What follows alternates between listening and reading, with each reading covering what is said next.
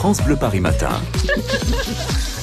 C'est tous les jours la journée des voisins. 7h56 avant de retrouver l'horoscope de Martin. C'est vrai que c'est compliqué hein, entre les trottinettes, les vélos, les scooters, les voitures, les camions de livraison.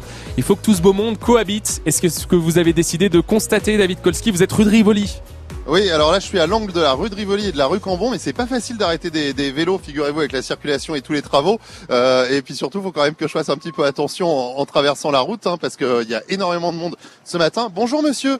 Bonjour, c'est France Bleu Paris. Ah, d'accord, vous êtes pressé. Ben voilà, un vélo qui vient de passer, qui vient de griller euh, le feu rouge. J'étais il y a un instant avec euh, Patrick. Alors Patrick, lui, il habite du côté de la place de la République. Il travaille justement rue Cambon, où il y a deux stations Vélib. Donc il était en train de remettre son vélo. J'ai pu parler quelques minutes avant qu'il parte au travail. Il fait 3 km 800 tous les matins, ça lui prend 17 minutes et il m'a confié qu'effectivement c'était quand même assez dangereux de circuler en vélo. Donc lui, il a une petite astuce et il m'a dit qu'il empruntait de temps en temps les trottoirs et plutôt que de prendre la rue de Rivoli où en ce moment il y a beaucoup de travaux hein, puisqu'on on installe des pistes cyclables, eh bien lui, il prend par le jardin des Tuileries pour éviter justement d'être dans la circulation ah, sur la rue de Rivoli. C'est sa petite astuce euh, du matin. Euh, énormément de, de, de, travaux ici hein, et puis euh, tout le monde qui circule comme il peut. En plus, il y a toujours un feu tricolore qui est en panne au bout de la rue de Rivoli, juste avant d'arriver du côté de la place de la Concorde. Alors attendez, si vous me laissez une petite minute, je vois quelqu'un qui est en train de remettre son Vélib. Alors je, je cours là dans la allez-y, allez-y. dans le premier arrondissement.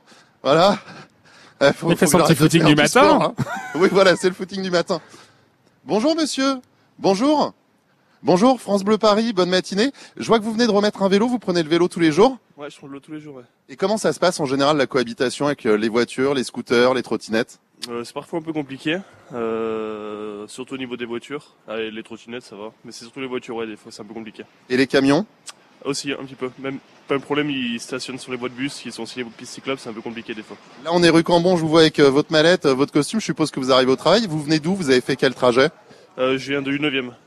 Du 9e arrondissement, où ça de rue Rochechouart précisément. Eh ben bon courage pour le travail, merci beaucoup. Euh, en tout cas, euh, pas une goutte de sueur sur le front euh, de, de, ce, de ce monsieur qui va travailler, contrairement à moi qui vient de courir 20 mètres et qui suis déjà épuisé.